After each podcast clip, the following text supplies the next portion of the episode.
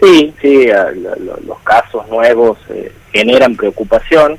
pero más que todo por, por lo que estabas diciendo vos, que eh, la gente por ahí está como más laxa en el sentido de, las medidas de, protección. Me ha pasado en, estos actos eleccionarios que, por ahí cuando uno va a votar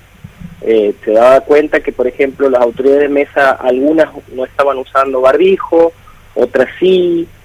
o la gente cuando entraba a los negocios también. Eh, no, no, es como que se ha, se ha hecho un poquitito más laxo el tema del uso de barbijo, de la higiene personal, del distanciamiento que vos me estabas diciendo, que como que no se respeta, a salvo que le toque por ahí la entrada a un banco o alguna repartición pública donde, donde se exige el uso del barbijo para, para el ingreso. Y, nos pasa de ver que, que, por ejemplo, la gente no, no, no, quiere usar o, cree que esto no,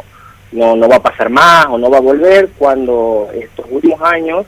eh, se ha comprobado que podemos tener algunas etapas donde el nivel de contagio o los niveles de casos por ahí se mantienen a, un nivel estable, pero exponencialmente en poco tiempo eh, aumentan a una cantidad donde, donde puede llegar a saturar el sistema de salud.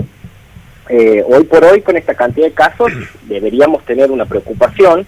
porque estamos todavía en épocas frías, donde a la mañana en los lugares de trabajo la gente se encierra, por ahí la ventilación no es la adecuada o no es la suficiente, y esa cantidad de casos mezclada con este, las temperaturas bajas pueden hacer un crecimiento que puede llegar a saturar este, en poco tiempo el sistema de salud.